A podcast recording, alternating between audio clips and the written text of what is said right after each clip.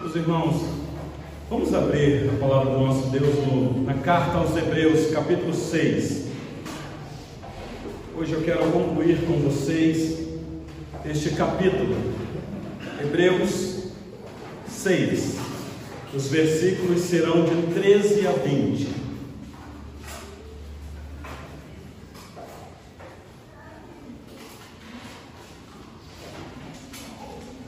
O título que o tradutor colocou aqui na minha Bíblia, possivelmente deve estar na sua, e a nossa tradução é sempre parecida. Você já deve ter visto aí a imutabilidade da promessa de Deus, porque o tradutor já entendeu o que foi dito aqui nesses versículos finais. Vai falar exatamente de um dos atributos do nosso Deus. Mas eu gostaria de titular a mensagem desta noite sobre a fidelidade de Deus em nos perseverar no caminho dele. Nós estamos aqui neste capítulo apresentando para os irmãos uma das doutrinas muito queridas da nossa tradição reformada, porque nós somos uma igreja de tradição reformada. Um daqueles cinco é, pontos do calvinismo na verdade, eu já disse para vocês que o calvinismo não se resume apenas em cinco pontos, mas um deles é a perseverança final dos santos. Então, nós estamos trabalhando com este capítulo aqui, fundamentado nessa doutrina. Então, o que nós vamos ver hoje é a fidelidade de Deus na perseverança dos cristãos. Porque se Deus não perseverar conosco até o fim, ninguém vai perseverar até o fim. Então, por gentileza, acompanhe o texto aí que eu irei fazer a leitura. Hebreus 6, de 13 a 20. Diz assim a palavra do nosso Deus.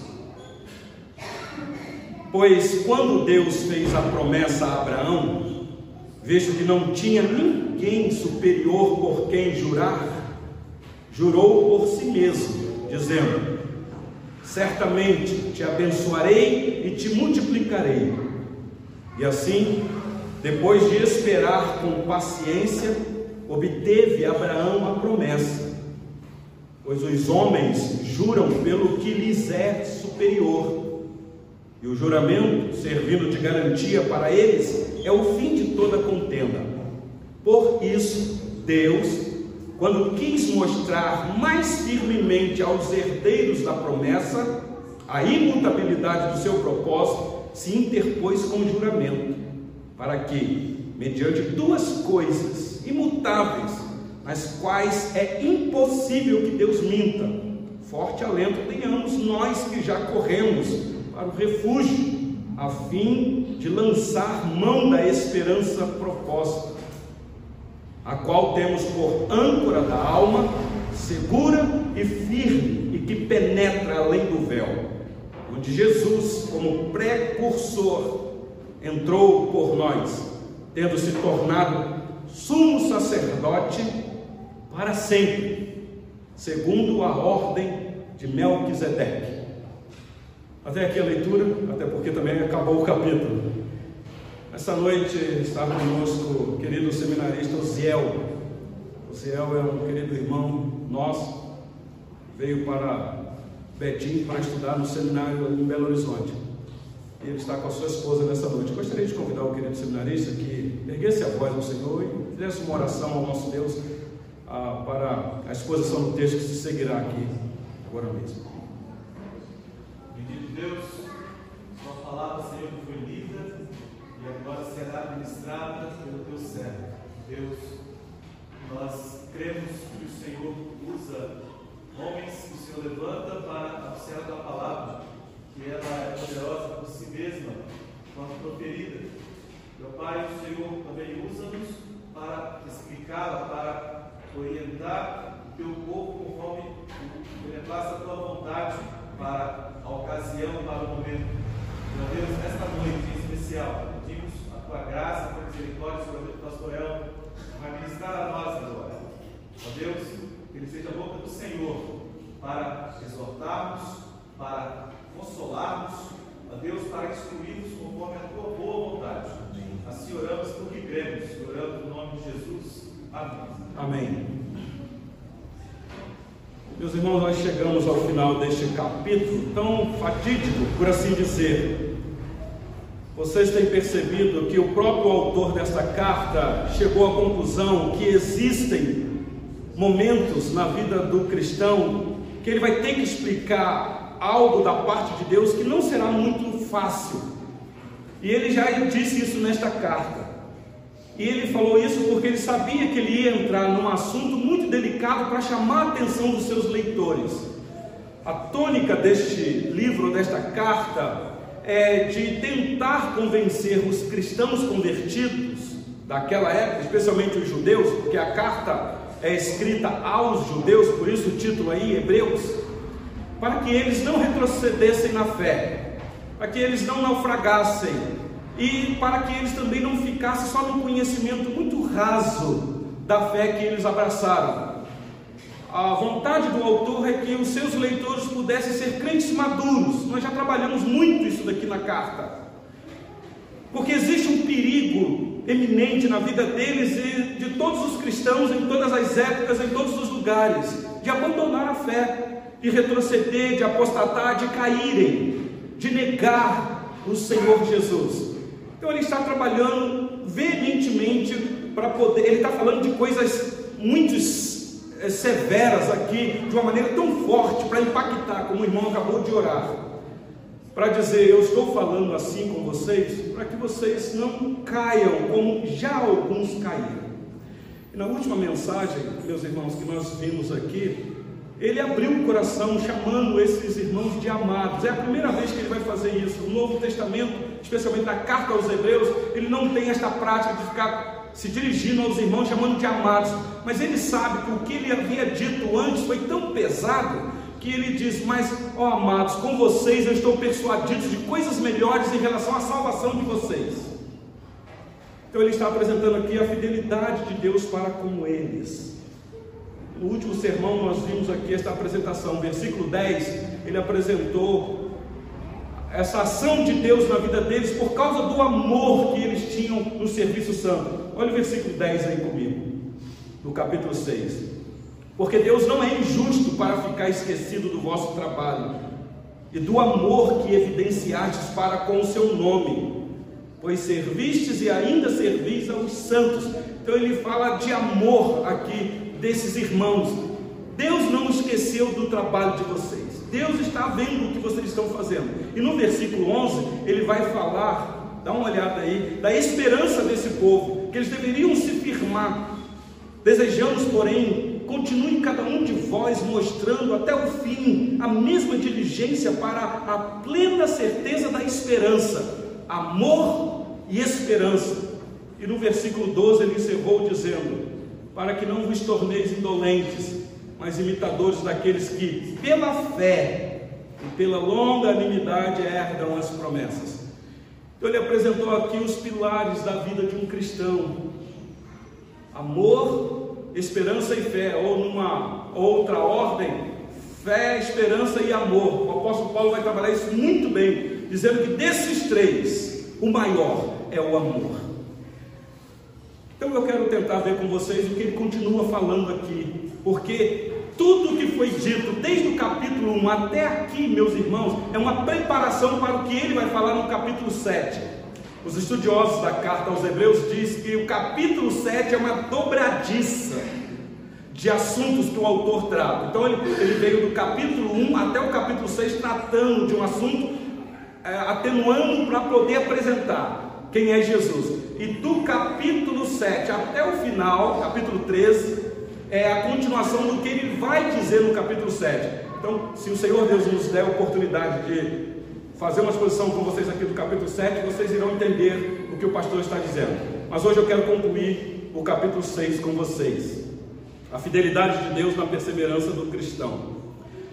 Meus irmãos, o autor agora, para apoiar a visão da necessidade de do cristão ter a sua fé firme, segura em Cristo, agora o autor vai explicar como que funciona o sacerdócio de Cristo, esse estabelecimento de um juramento divino.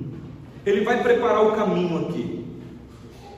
Então a fé meus irmãos, que nós abraçamos em Cristo, que esses irmãos haviam abraçado, é uma fé que resiste com paciência, porque o juramento de Deus assegura esta palavra de promessa, como Deus fez com Abraão em tempo de crise. Deus chama um homem para largar tudo que tinha, pra, para peregrinar e confiando na promessa que Deus havia feito para esse homem. Eu fico imaginando hoje essa disposição que nós temos de servir a Cristo, se Ele nos chamasse a abandonar tudo e seguir Ele para um lugar que Ele nem disse para a gente que, lugar seria esse. Que confiança nós teríamos nele? Então, é, esse é o paralelo que o autor vai fazer aqui para mostrar para esses irmãos que é necessário você ficar firme, seguro aí, porque existe uma promessa da parte de Deus. Então, vamos para o nosso texto, meus irmãos de hoje. Olha comigo aí os versículos 13 e 14. É necessário você ter uma Bíblia para você conferir.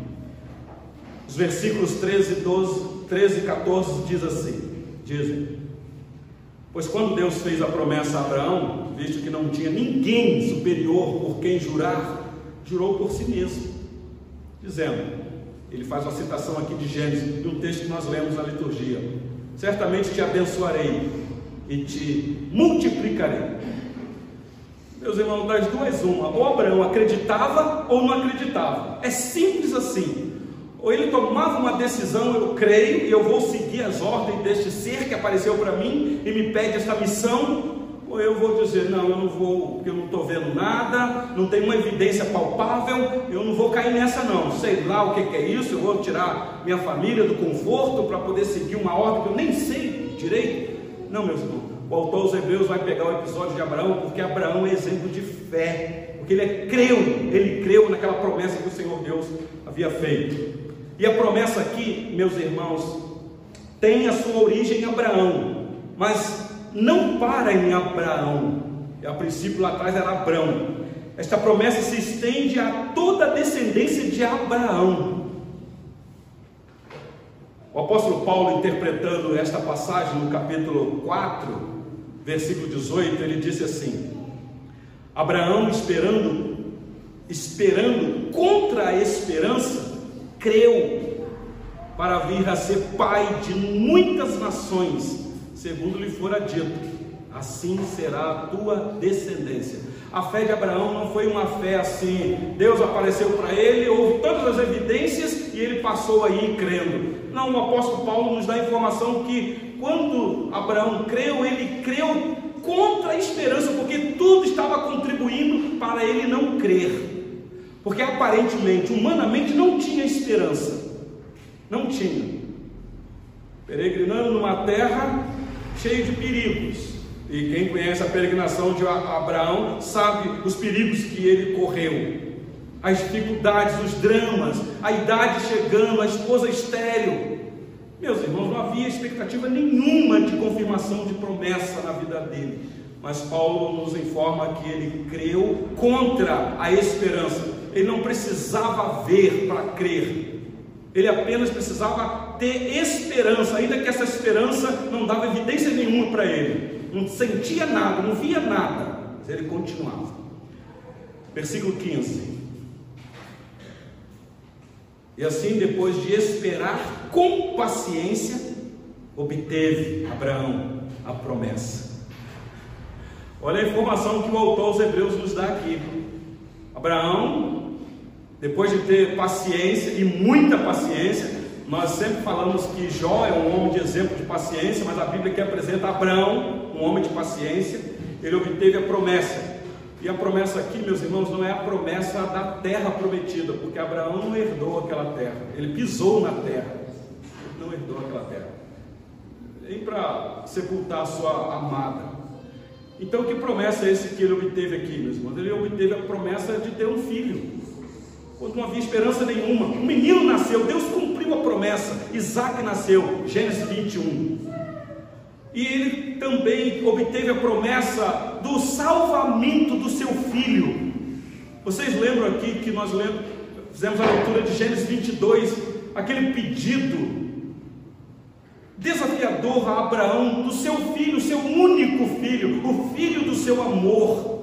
O texto dá essa informação a gente fica até pensando, mas será que Moisés não equivocou quando disse que Deus pediu a Abraão seu filho, seu único filho? Porque Abraão não teve só Isaac.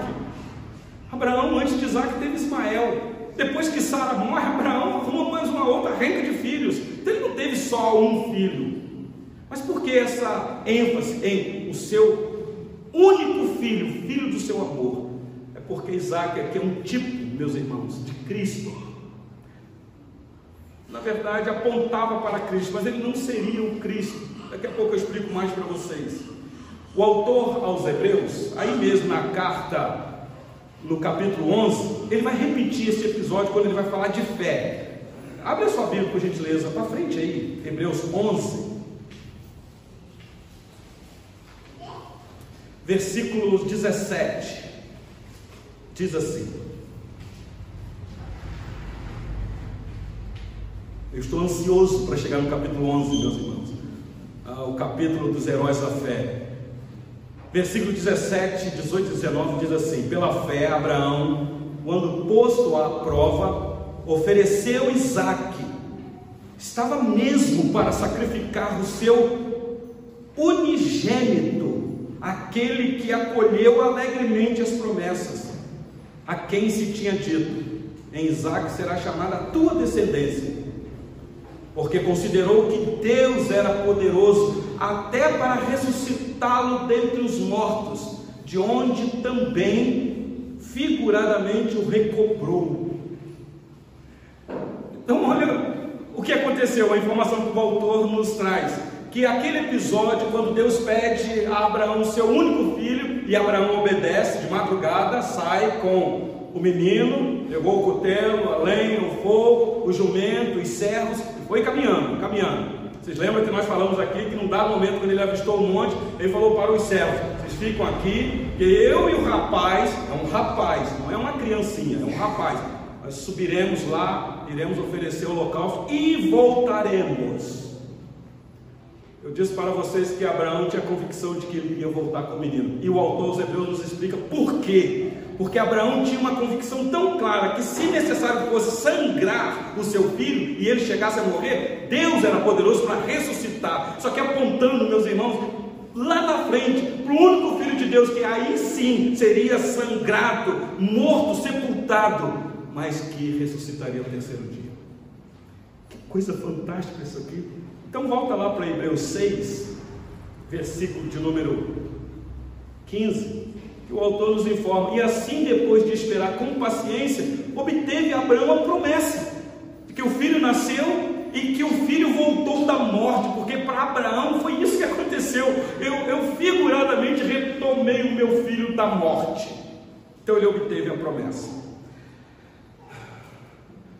Abraão recebeu um aqui o início da bênção prometida sobre a descendência.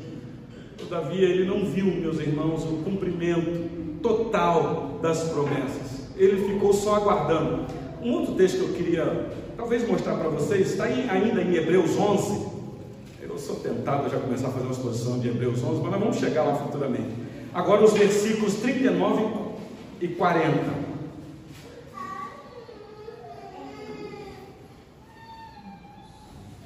Hebreus 11, 39 e 40 diz assim: Ora, todos estes que obtiveram bom testemunho por sua fé, não obtiveram, contudo, a concretização da promessa, por haver Deus provido coisa superior a nosso respeito, dizendo o autor né, da igreja do Novo Testamento, para que eles, sem nós, não fossem aperfeiçoados. É um texto também difícil de explicar e eu não vou ter tempo agora. Quando a gente chegar no capítulo 11, eu vou explicar para vocês o que significa esses irmãos ano passado serem aperfeiçoados por nós.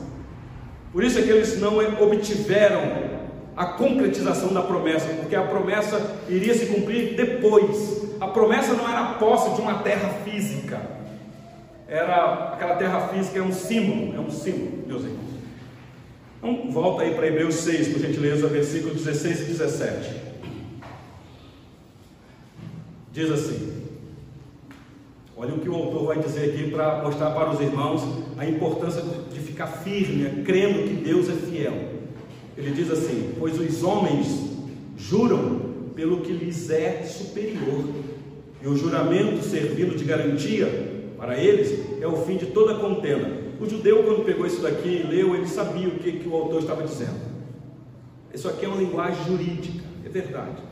Numa situação de contenda, então as partes entram no acordo e fazem juramento. E esse juramento, então, agora a contenda é apaziguada. Versículo 17. Por isso, Deus, quando quis mostrar mais firmemente aos herdeiros da promessa a imutabilidade do seu propósito, se interpôs com juramento. Meus irmãos, o autor aos Hebreus parte aqui do argumento do menor para o maior. Não sei se vocês prestaram atenção.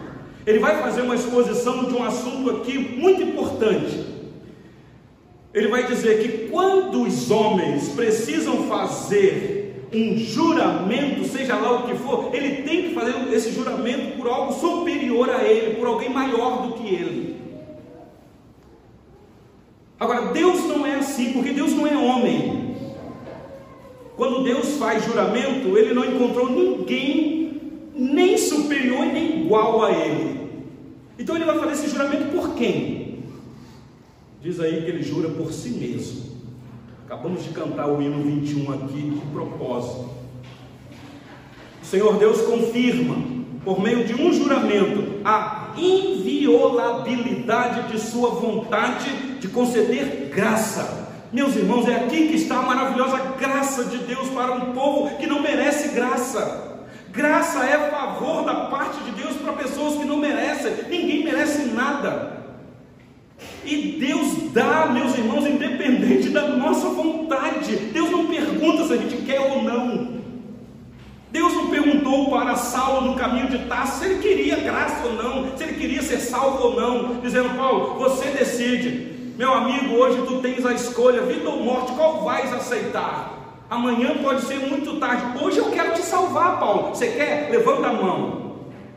Claro, eu estou forçando a barra aqui mas é mostrar para vocês que salvação vem do alto, em primeiro lugar, não vem do coração humano. O homem não é livre para decidir se ele quer ser salvo ou não, ele, ele está perdido.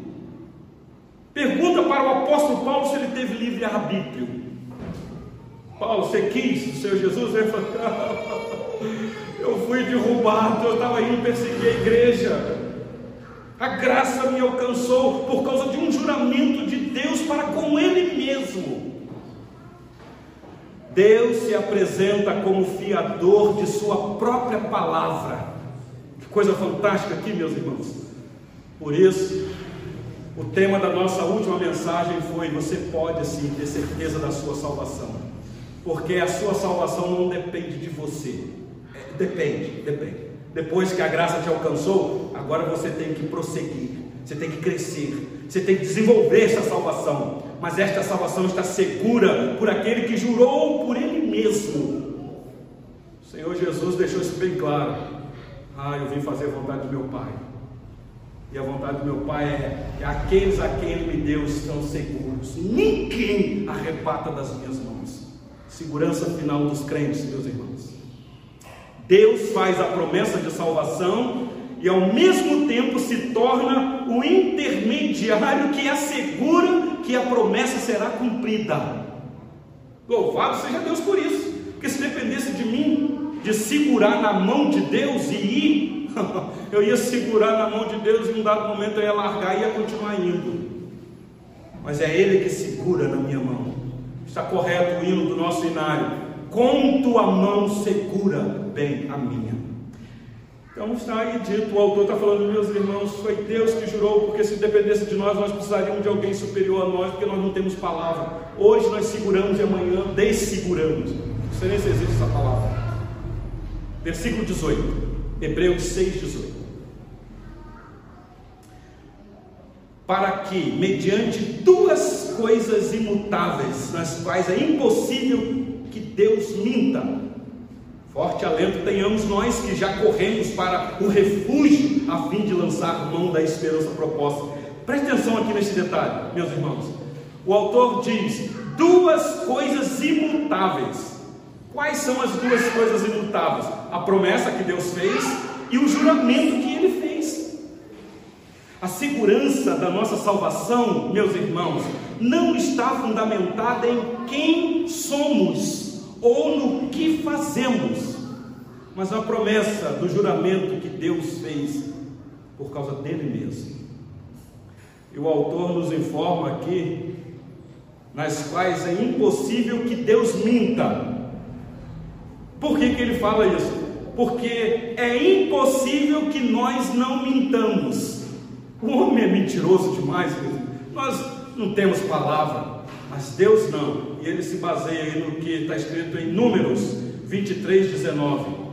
Deus não é homem para que minta, nem filho de homens, de homem para que se arrependa. Porventura, tendo ele prometido, não o fará? Ou tendo falado, não o cumprirá? Agindo ele, quem vai impedir? Então o autor está dizendo para os irmãos: não abandone a Cristo, enfrente o que tiver que enfrentar, seja a dificuldade que for. E quem conhece o contexto aqui, meus irmãos, primeiro século, ser crente não era fácil. Eles não podiam reunir tranquilamente como nós estamos aqui. Não podia fazer uma transmissão e depois publicar num canal aberto para todo mundo ouvir depois. Eles estavam debaixo de severa perseguição. Então o autor fala dessa maneira para dar segurança para eles. Finalzinho do versículo 18, o autor começa a fazer ilustrações aqui para encerrar porque ele falou de uma maneira tão que os irmãos poderiam ficar assim, e ele falou espera lá, eu vou apresentar para vocês figuras, eu vou usar ilustrações para vocês entenderem. É uma forma didática de querer aprender a atenção dos seus leitores. Ele usa aqui três ilustrações para reforçar esta convicção. A primeira está aí, ainda no versículo 18, no finalzinho, o refúgio da esperança. Não é isso que ele diz aí? Ele diz assim: forte alento tenhamos nós que já corremos para o refúgio, a fim de lançar mão da esperança proposta. Ele está dizendo, meus irmãos, vocês que ainda estão aí dentro da igreja ou no meio dos cristãos que não apostataram, que não voltaram para a antiga religião, isso é prova de que nós corremos para o refúgio. E qual é o refúgio, mesmo? Não é um refúgio físico aqui, ele está usando figuras, ele está falando de Cristo. O nosso refúgio é Cristo e nós corremos para Ele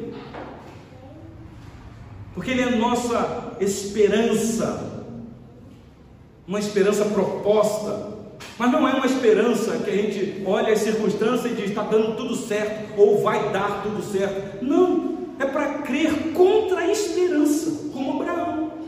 Como Abraão. A segunda figura que ele usa aí é a âncora da alma, está no versículo 19. Olha aí na sua Bíblia. A qual temos por âncora da alma segura e firme penetra além do véu. Aqui ele não é que ele confundiu a mente de seus leitores, mas ele está mexendo com a mente de seus leitores. Por quê, meus irmãos? Quem conhece âncora aqui sabe qual é a finalidade da âncora. A âncora é para ancorar o navio, então é para jogar para baixo, ela terra, ela para baixo, ela vai afundando na água até achar a areia, o fundo lá e ela se firma lá e segura a embarcação. Pode vir vento, pode vir ondas bravias, o mar pode estar encapelado, que a âncora lá está segurando a embarcação. Mas o autor fala assim: a nossa âncora não é para baixo, a nossa âncora é para cima, é uma âncora que penetra o véu. Quando ele fala isso daqui, o judeu entendeu. Foi exatamente isso que aconteceu com a morte do Senhor Jesus. O véu que separava lá no templo, o santo lugar do Santíssimo, se rasgou do alto a baixo, como que dizendo: Deus agiu poderosamente, agora o acesso está livre. Ele vai tratar isso aqui para frente. Então ele usa essa figura de que a nossa fé é como uma âncora que está firme, segura, não embaixo, mas em cima. Por isso é que o apóstolo Paulo vai escrever aos irmãos da cidade de Colosso, aqueles irmãos que estavam congregando lá, dizendo: Meus irmãos, pensai nas coisas lá do alto, não nas daqui da terra que a nossa âncora está lá, firmada lá. Pensai, cogitai as coisas de lá, de onde, onde está o nosso Salvador. Meus irmãos, não é essa informação que nós temos pelas Escrituras? Que o Senhor Jesus, depois que ressuscitou e teve um tempo aqui no meio dos seus, ele não subiu e adentrou os céus e sentou à direita da majestade, está lá. Se você me perguntar, Pastor, onde está o Senhor Jesus hoje? No céu. A destra de Deus Pai intercedendo por nós está lá. Então ele deixa isso bem claro no versículo 17. Ele usa essa figura. E por último, versículo 20. A outra figura aí é de um precursor divino, celestial. Olha o versículo 20. Onde Jesus, como precursor, entrou por nós, tendo se tornado sumo sacerdote para sempre, segundo a ordem de Melquisedeque. Ele preparou o caminho aqui porque ele vai tratar essa questão de Melquisedeque no capítulo 7. Capítulo 7 ele vai dar mais detalhes. Bom, o judeu ia entender isso. Se o véu rasgou, o único que poderia entrar no Santo dos Santos é o sumo sacerdote. Só que ele está dizendo que agora o sumo sacerdote que entrou neste lugar santíssimo se chama Jesus.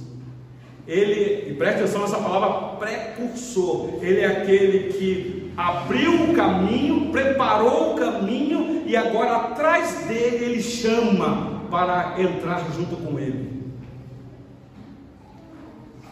Uma vez ele explicando isso para os seus discípulos, que ele, ele tinha que ir preparar o lugar, mas que ele iria voltar, os discípulos começaram a ficar tristes, dizendo: O senhor vai? Para onde o senhor vai?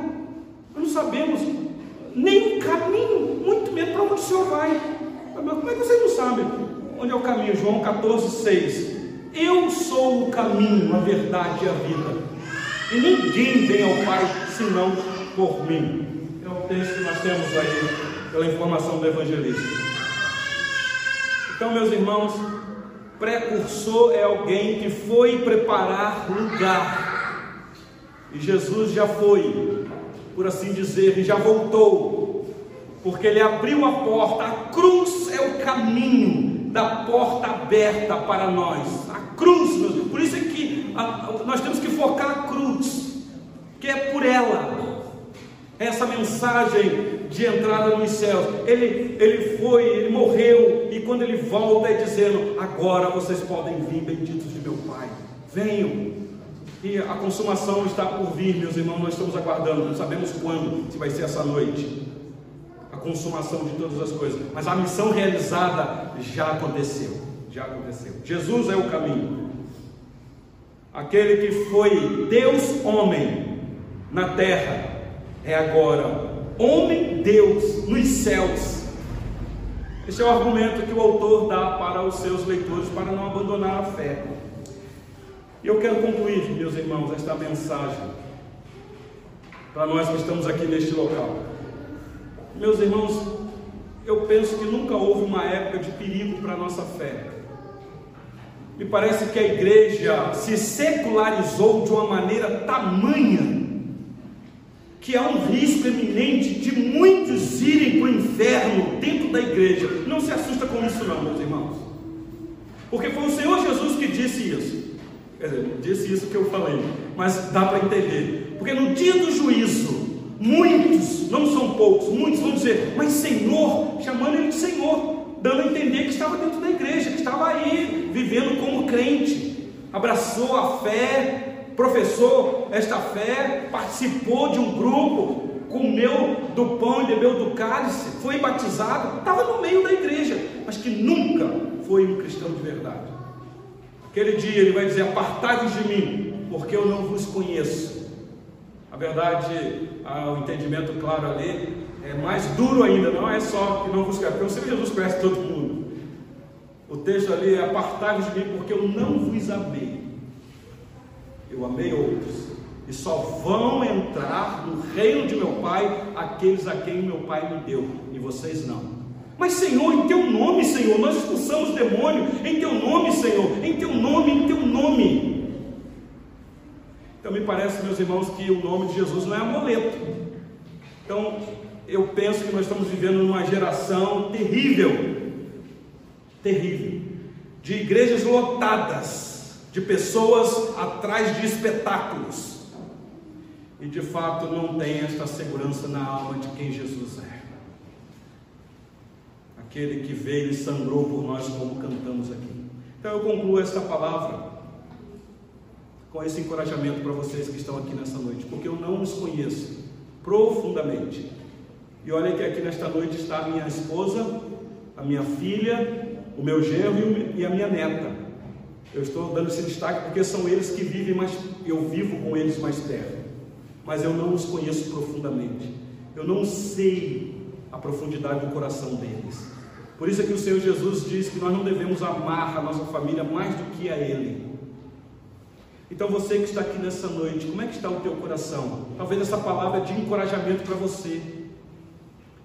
Qual é o grau de profundidade de conhecimento que você tem do Senhor Jesus? Que essa palavra sirva de encorajamento e conforto para o teu coração. O autor está aqui, meus irmãos, exortando os cristãos a não retroceder. Ele não está dando uma bronca na igreja, ele está, ele está tentando animar os irmãos a não abandonar a fé. Então talvez a conclusão seja essa. Receba essa palavra como um encorajamento. E não fique chateado com o pastor. E a aplicação aqui talvez seja uma só. Para você que está aqui nesta noite, ou neste local, ou que está nos ouvindo, não abandone o Senhor Jesus. Eu sei que a fé é um desafio muito grande. Crer não é coisa fácil. Crer não é para qualquer um. Crer contra a esperança é um desafio. Crer quando você não vê nada é um desafio. Nós somos incentivados a crer quando nós sentimos alguma coisa, quando alguma coisa palatável, palpável acontece, aí então eu creio. Uma ação divina aconteceu, uma manifestação do divino, aí eu creio. Mas e quando a gente não vê nada? E quando a gente não sente nada? E mais, que tudo parece dar errado: doença, contrariedade, problemas familiares, inimizades. Qual é a garantia que a gente tem de continuar? Incertezas. Então, se você que está aqui nessa noite passa por isso, eu quero te encorajar a não abandonar o Senhor Jesus por causa disso. Porque no tempo de Deus, segundo a vontade dEle, ele tem palavra para cumprir as promessas que fez. Como ele, fala, como ele fez com Abraão. No tempo dele. E ele deixou Abraão chegar numa situação crítica para mostrar para Abraão: Abraão, é impossível para você, mas para mim nada, absolutamente nada, é impossível. Ainda fazer o ventre de uma velha é, com o ciclo dela já interrompido da luz. Então, talvez você, mãe, que está aqui nesta noite, talvez você que está nos ouvindo e tem dificuldade de ter filho, hoje é um drama.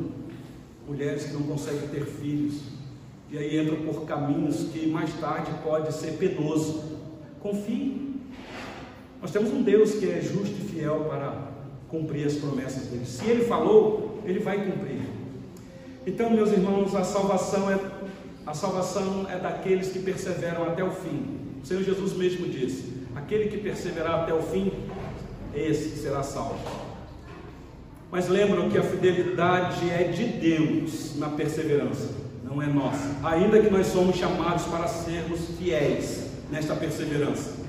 Mas guarde no teu coração que a fidelidade é da parte de Deus. É Ele que é fiel. Por isso que o salmista diz que é bom render graça ao Senhor e durante a noite render graça por causa da fidelidade deste Deus. E aqui estamos, meus irmãos.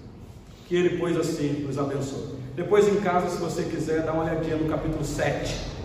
Para você entender o que o autor falou sobre Melquisedeque. É um assunto que nós vamos tratar mais tarde.